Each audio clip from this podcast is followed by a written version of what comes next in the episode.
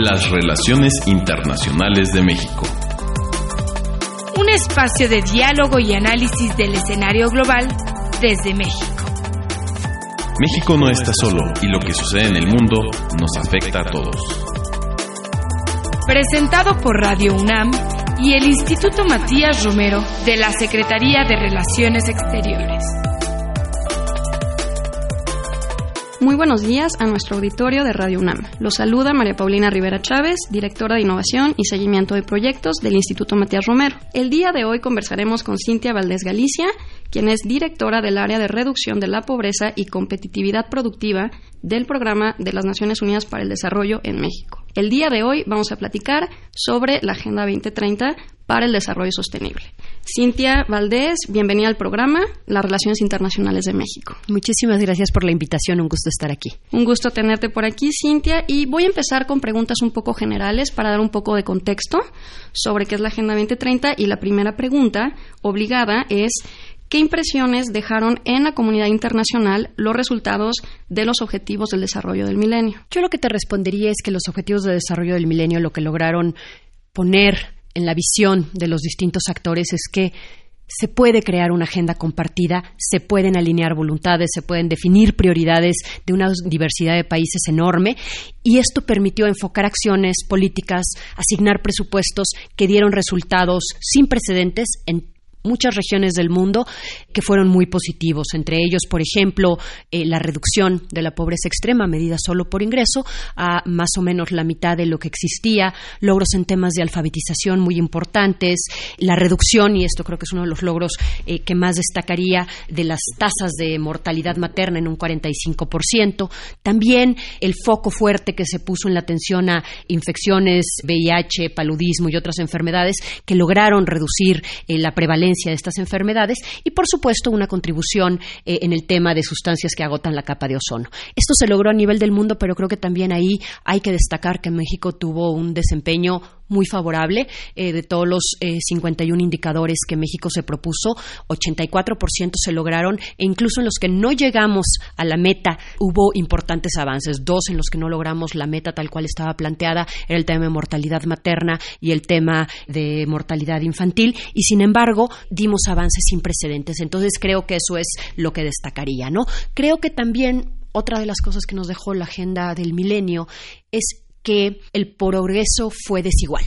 La mayoría de los indicadores se lograron en el mundo, México tuvo un progreso importante, sin embargo, cuando uno utiliza un zoom y hace foco en regiones o por grupos etarios, por distintas etnias, por distintas condiciones de edad, de sexo, de discapacidad, etcétera, o incluso en bolsones, en ubicaciones geográficas, lo que uno ve es un progreso desigual de región por región. Y creo que eso es algo por lo cual en la Agenda 2030 se retoma el tema del no dejar a nadie atrás, del que hablaremos seguramente más adelante. Perfecto, sí, justo en eso estaba pensando. Al final del día creo que la comunidad en general concuerda en que los objetivos del desarrollo del milenio fueron muy importantes, tuvieron grandes avances, pero todavía había mucho por hacer y esto es lo que lleva a la comunidad internacional a plantearse qué va a pasar a partir de 2015, cuáles van a ser los nuevos objetivos y yo creo que como tú bien lo planteas, la desigualdad está en el centro de esta propuesta, también este poner al ser humano, bueno, la persona en el centro,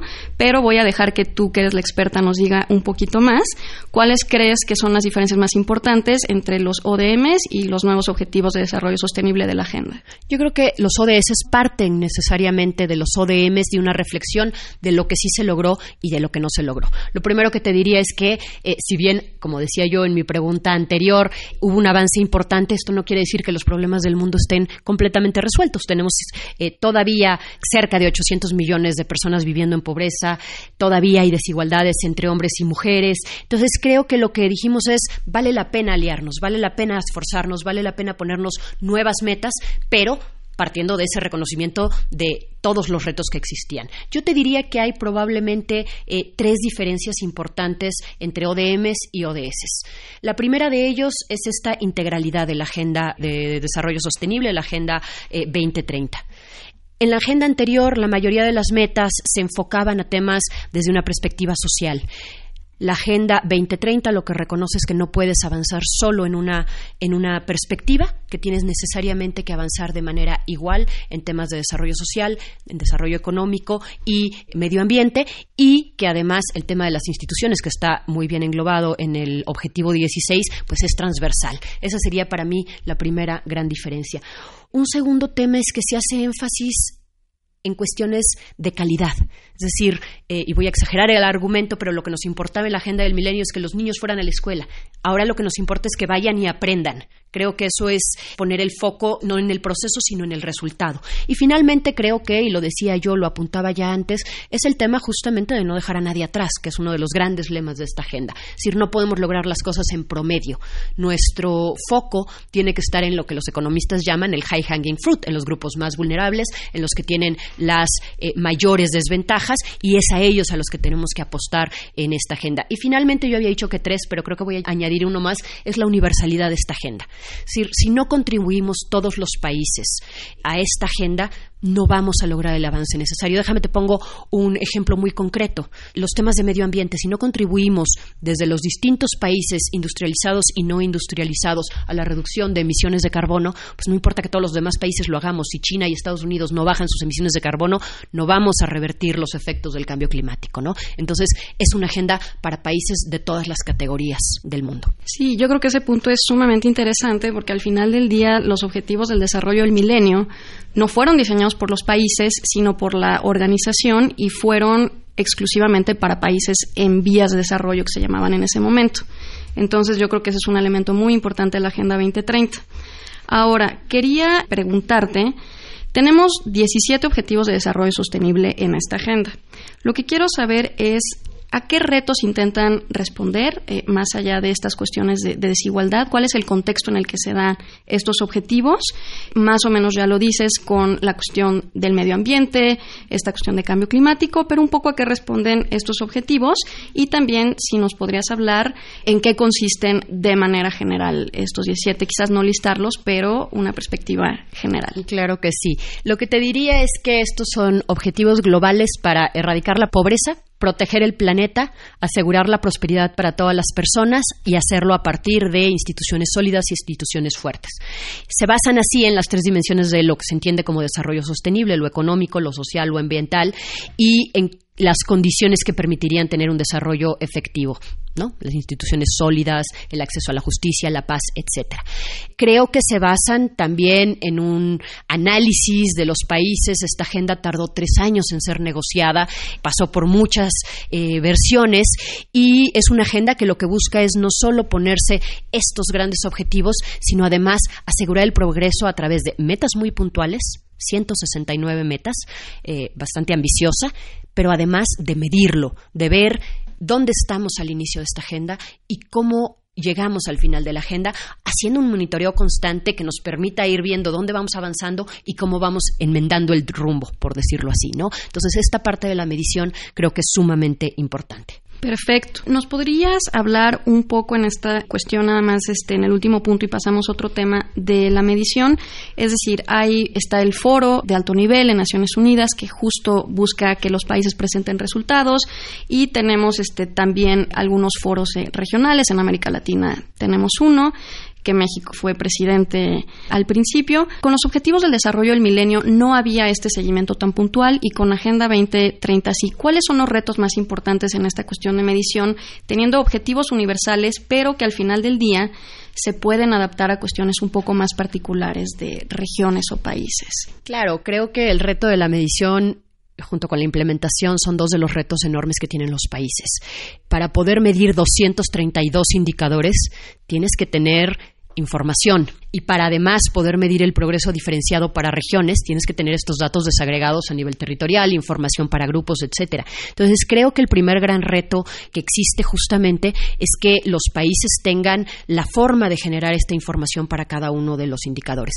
México, por ejemplo, siendo un país con enormes fortalezas en el área de medición, teniendo instituciones tan sólidas como INEGI, como Coneval, que reúnen estos datos, cuando se hizo el primer análisis de los 232 indicadores, pues había algunos indicadores para los que no se tenían metodologías, ¿no? Los aquellos indicadores famosos que estaban en el área gris o incluso que se tenían las metodologías pero que no se había levantado la información y en muchos casos incluso de indicadores para los que se contaba con información, esta desagregación a la que nos obligaría la Agenda 2030 no necesariamente eh, existía. Creo que ese es uno de los grandes grandes retos de la Agenda 2030 porque si no medimos no sabemos si mejoramos efectivamente o no sobre este mismo tema, la cuestión regional de esta medición, ¿cuáles son los principales retos que se pueden tener? Es decir, por ejemplo, el Foro de los Países de América Latina, que se reúne justo para ver cómo va cada país, ¿de qué manera puede ayudar a que cada estado implemente mejor estos objetivos, digamos, estas lecciones aprendidas,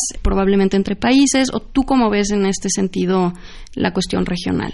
Voy a regresarme un poquito a la pregunta anterior antes porque me decías si esto se hacía antes y esa parte no te la respondí. Y creo que es interesante mencionar que, por ejemplo, en México, eh, desde los objetivos del milenio, había un comité que se encargaba del monitoreo y seguimiento y que tenía enormes fortalezas porque tenía justamente la participación de las distintas dependencias, de las distintas áreas responsables de los temas que se incluían en la agenda. Y esta buena práctica es algo que se retoma en la agenda del milenio. Existe un comité de seguimiento, pero que además se instala a un nuevo consejo, que es el consejo que se encarga de ver no solo el seguimiento, sino propiamente las herramientas de implementación. Creo que algo que faltaba en este tema del monitoreo y seguimiento de las metas, pero también de la implementación en la agenda del milenio, es que era sobre todo una agenda impulsada en el ámbito federal. No estoy diciendo con esto que los gobiernos no le entraran, eh, los gobiernos estatales, pero su rol siempre se vio como en un segundo momento. Y creo que eso es una diferencia importante en este tema del monitoreo y de la evaluación y en este tema de la implementación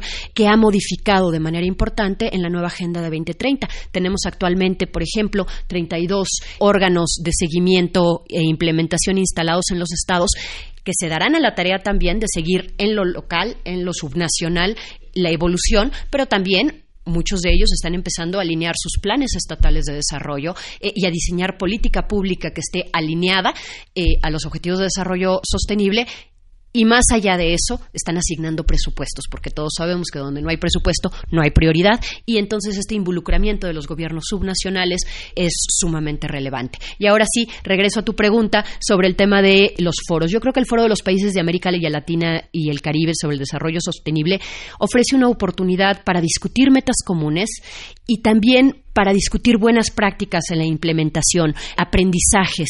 Creo que busca forjar este enfoque regional, esta compartir entre los países eh, para cimentar justamente esta perspectiva propia. Compartimos con la región de América Latina algunos retos similares, somos la región más desigual de todo el mundo y creo que eso nos hace un llamado importante a ver de qué forma tenemos que hacer cambios estructurales que nos permitan actuar y podemos aprender unos de otros. Próximamente en abril, del 22 al 26 de abril más o menos, se va a llevar a cabo la tercera reunión del Foro de los Países de América Latina y el Caribe, en el que participan justamente estos países, pero ya se habían llevado a cabo dos reuniones, justamente en el segundo informe anual que se llevó a cabo el año pasado, lo que se pudo ver es que 20 de los 33 países que participaron tenían ya instituciones intersectoriales de alto nivel para coordinar la implementación de la Agenda 2030 y otros estaban en el proceso de ir implementando este tema, ¿no? También hay que decir que no solo es el foro regional, se lleva a cabo el foro político de alto nivel en Nueva York y México ha presentado ya en dos ocasiones un informe voluntario, pero muchos otros países están yendo a decir qué hemos hecho, que esto nos permite, pues apretar las tuercas donde las cosas no marchan a la velocidad o en el nivel que queremos y también aprender de lo que están haciendo en otros espacios, ¿no? Sí, yo creo que eso es eh, muy importante lo que comentas y además también desde mi perspectiva es esta cuestión de que a raíz de la Agenda 2030 también eh, se dan otros compromisos internacionales muy importantes que tienen estas sinergias, el Acuerdo de París de Cambio Climático, la nueva Agenda Urbana. Entonces, en términos generales, yo creo que la agenda ha tenido un recibimiento muy importante en la comunidad internacional. Como mencionas, hay un compromiso político al más alto nivel en los países, en las regiones, pero en términos generales, ¿Tú cómo lo ves desde la Organización de las Naciones Unidas? ¿Hay este apoyo por parte de los países? ¿Hay un buen recibimiento? ¿O cuál sería tu opinión al respecto? Yo aquí lo que te diría, y primero me voy a tomar una libertad de decir, con mucha frecuencia nos encontramos en distintos foros, con distintos actores, eh, esta referencia a la Agenda 2030 de ustedes, las Naciones Unidas. Y creo que eso es importantísimo aclararlo para el público general. Esta no es la Agenda de 2030 de las Naciones Unidas. Esta es la agenda de 193 países que en 2015 se comprometieron. Esos 193 países, junto con sus sociedades civiles, organizadas y no organizadas, definieron qué iba en esa agenda. Hubo un periodo muy largo de consultas, estuvo un proceso de consulta amplio como fue My World. Esta es la agenda de los países. Naciones Unidas está ahí para acompañar a los países con asistencia técnica, para compartir entre ellos buenas prácticas y para generar justamente esos espacios de rendición de cuentas, de compartir experiencias en el Foro de Naciones Unidas, donde ahí se firmó, efectivamente se firmó en Naciones Unidas, pero no es la agenda de Naciones Unidas. Y yo creo que estos mecanismos que se han ideado al interior de Naciones Unidas para estos foros políticos de alto nivel, para estos reportes voluntarios, justamente lo que han demostrado es ese interés de los países de ir a presentar resultados, de ir a compartir lo que están haciendo. Déjame decirte que México no estaba obligado a presentar los dos primeros años y los dos informes que presentó en 2016, 2018, perdón, fueron efectivamente informes voluntarios. Entonces, y creo que muchos otros países lo están haciendo así, lo cual te habla de esas ganas de presumir nuestro compromiso y de demostrar lo que ya estamos logrando. Sí, y como comentábamos, es un punto muy interesante. Yo creo que esa es una de las grandes diferencias con los ODMs, que ahora no es un proyecto de las Naciones Unidas, es un proyecto específicamente de los países y yo creo que por eso hay tanta eh, recepción. Y permítanme nada más regresar a uno de los primeros puntos que tocamos que creo que es muy pertinente en este momento, que es la parte de que es una agenda universal, pero también incluyente. Y no incluyente nada más en el sentido de todos los países, sino el tema que mencionabas de la variedad de actores. Eh, son gobiernos subnacionales, pero es sector privado, es sociedad civil, dentro o enmarcado en esto de no dejar a nadie atrás en el sentido más amplio. Entonces, aquí quisiera un comentario nada más de tu parte yo creo que es un reto aglutinar tantos intereses de tantos sectores tan distintos al final del día. ¿Cómo se puede llevar esto a cabo? ¿Cómo realmente involucramos a todos estos actores? ¿De qué manera? ¿Y cuáles eh, son las oportunidades más grandes? Sí, efectivamente lo que comentas es muy pertinente. Esta es una agenda que está demostrado que para lograr los 17 objetivos, las 169 metas y los 232 indicadores, se requieren recursos enormes. Hay distintos cálculos, pero realmente lo que es muy evidente es que no hay financiamiento público que alcance para lograr la agenda. Entonces, efectivamente, lo que necesitamos es la interlocución, la intervención, la participación activa de otros actores, algunos que ya participaron desde antes en la agenda del milenio como organizaciones de sociedad civil, pero creo que esa es una diferencia muy importante en la agenda 2030. El sector privado es y tiene que ser y está llamado a ser un actor clave. Y tiene que ser un actor clave no solo en términos de financiar, acompañar proyectos hacia afuera, hacia la comunidad, que lo hacen muchas veces desde una lógica de filantropía, a veces desde empresa socialmente responsable, y muchas empresas, por ejemplo, en México, ya dando el salto a esta visión de desarrollo sostenible. Pero no solo es hacerlo hacia afuera, hacia la comunidad, sino también es hacia hacerlo hacia adentro. Necesitamos cambiar la forma en que el sector privado hace negocios. Se tiene que modificar esta forma de hacer negocios precisamente para considerar que son ellos actores clave para lograr muchas de las cosas que propone la Agenda 2030. Algo que no hemos mencionado es que la agenda está dividida en cinco grandes P's, que son personas, planeta, prosperidad, paz y la quinta P en español no funciona porque son alianzas, pero viene del partnerships en inglés. Y por ejemplo, el sector privado, pues el sector privado es quien genera empleo, es quien genera este bienestar de las personas y el sector privado tiene que asegurarse de no solo generar empleo decente en este amplio concepto de Naciones Unidas, sino también genera oportunidades de aprendizaje para las personas que trabajan ahí, también genera oportunidades para los grupos tradicionalmente excluidos o rezagados, eh, generar acciones afirmativas para personas con discapacidad, eh, para personas de la diversidad sexual, eh, para personas, por ejemplo, para las mujeres que siempre tienen menos oportunidades de ingresar por la doble carga que tienen. Entonces, en ese sentido, Ahí está algo que tienen que contribuir desde su forma de hacer negocios misma. Otro ejemplo, bueno, pues no podemos seguir en procesos de consumo y producción y consumo que perpetúen el daño al medio ambiente. Tenemos que asegurarnos que el sector privado también empiece a tener preocupación por incorporar energías limpias, por generar negocios del reciclaje, por tener cuidado con los recursos naturales y el uso adecuado de materias primas sin agotar las materias primas existentes.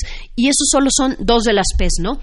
La de planeta, la de personas, pero podría haber ejemplos en todos los temas. Y una de las cosas que estamos haciendo desde PNU, desde el Programa de Naciones Unidas para el Desarrollo, es justamente acercarnos y trabajar muy de cerca con el sector privado, no solo para decirles, esta es la Agenda 2030, conózcanla, sino también para generar herramientas, generar proyectos piloto que nos permitan decir, estas son formas en las que te puedes incorporar. Ahorita puntualmente estamos arrancando a trabajar con sector turismo, por ejemplo, vamos a estar trabajando con el sector de retail, ¿no? los supermercados, digamos, y también en temas de agrofin, agrotech, eh, para que efectivamente pues se generen condiciones para los pequeños productores que sean competitivas y que les den estas oportunidades de crecimiento, ¿no? Entonces creo que efectivamente y tratando de cerrar tu pregunta es una agenda que no basta con que los gobiernos se suban al barco, con que los gobiernos federales y subnacionales, necesitamos involucrar a muchos actores y lo necesitamos hacer desde un cambio de paradigma completo. Y ese punto yo creo que es importantísimo y lleva a mi siguiente pregunta,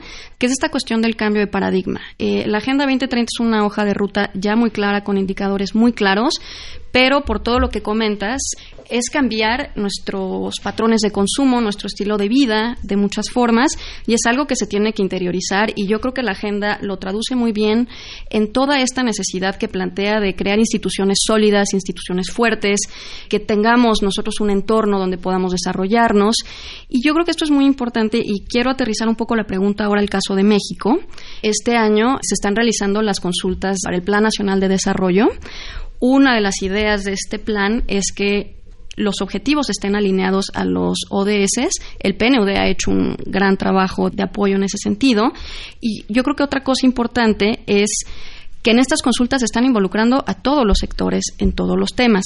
¿Cuál sería tu visión tanto de lo que se está haciendo ahorita como de los retos que tenemos al futuro una vez que este documento tan importante quede consolidado? Mira, efectivamente lo que ha manifestado en distintos espacios el gobierno federal es que este Plan Nacional de Desarrollo tiene que estar comprometido y tiene que estar alineado con la Agenda 2030. Al final del día no podemos olvidar que esa es una de las grandes virtudes de la Agenda 2030, esa visión de largo plazo que no puede quedarse en una sola administración, pero que tiene que sentar las bases para ir construyendo en estos seis años y posteriormente que el siguiente gobierno también pueda, ¿no? Entonces, creo que esa adopción en un Plan Nacional de Desarrollo de esta Agenda 2030 es importantísima. Creo que el reto que tenemos después es también asegurar y hacer una revisión muy puntual del presupuesto. Efectivamente, en finales de 2017, PNUD acompañó los esfuerzos de alineación mediante una metodología internacional, pero que se hizo ad hoc dadas las características de nuestro presupuesto de egreso, se hizo una alineación ya del presupuesto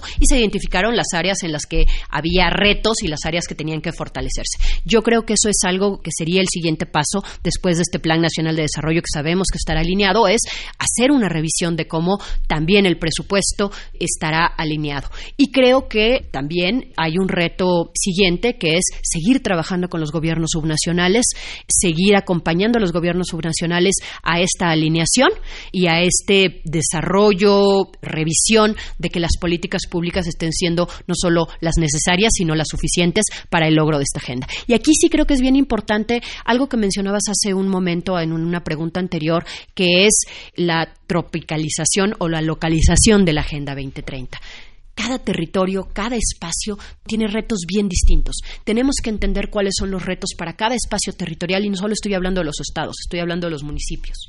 Para eso nos sirven nuevamente los datos. Saber que los retos de un estado como Nuevo León son distintos que un estado como Chiapas y entonces a dónde tenemos que apuntar las baterías para hacer estos cambios estructurales que nos permitan dar los pasos. En Naciones Unidas le hemos llamado a esto localizing SDGs o la localización de los ODS, que creo que es fundamental para efectivamente avanzar digamos, donde apriete el zapato a cada quien, ¿no? Pues yo nada más querría cerrar esto diciendo que La Agenda 2030 realmente es un documento muy importante. Como lo establecimos, es una hoja de ruta bastante clara que tienen los países, que parte, en mi opinión, de un diagnóstico muy claro de cuál es la situación actual, qué se necesita. Hay un gran compromiso, voluntad política a los más altos niveles y lo más importante es que representa un cambio de paradigma. La gente está pensando de forma distinta, el ser humano está al centro de nuestras políticas, de todo este proyecto que además, como ya mencionamos, es la base de otros acuerdos también muy importantes.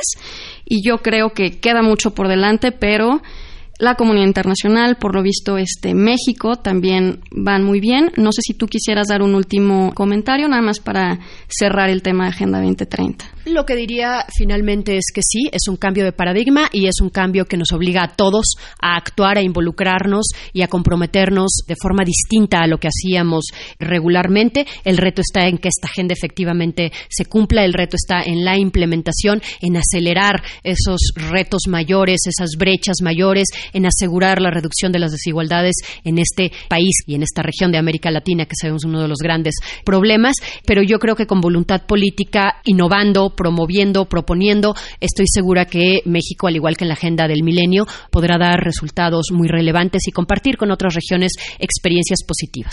Perfecto, pues le agradecemos a Cintia Valdés Galicia, directora del área de reducción de la pobreza y competitividad productiva del Programa de las Naciones Unidas para el Desarrollo en México, por su participación en este espacio. También agradecemos a nuestro auditorio por su atención y los invitamos a que nos escuchen el próximo martes a las 10:15 horas a través de Radio UNAM en el 860 de AM. Asimismo, les invitamos a consultar este y otro de nuestros programas a través de la plataforma SoundCloud en la cuenta y Matías Romero, así como nuestra página de internet gov.mx diagonal IMR. La producción de este programa estuvo a cargo de Ana Teresa Sáenz, la realización de Jorge Escamilla y la operación técnica de Gilberto Díaz. Se despide de ustedes María Paulina Rivera Chávez, directora de Innovación y Seguimiento de Proyecto del Instituto Matías Romero. Hasta pronto.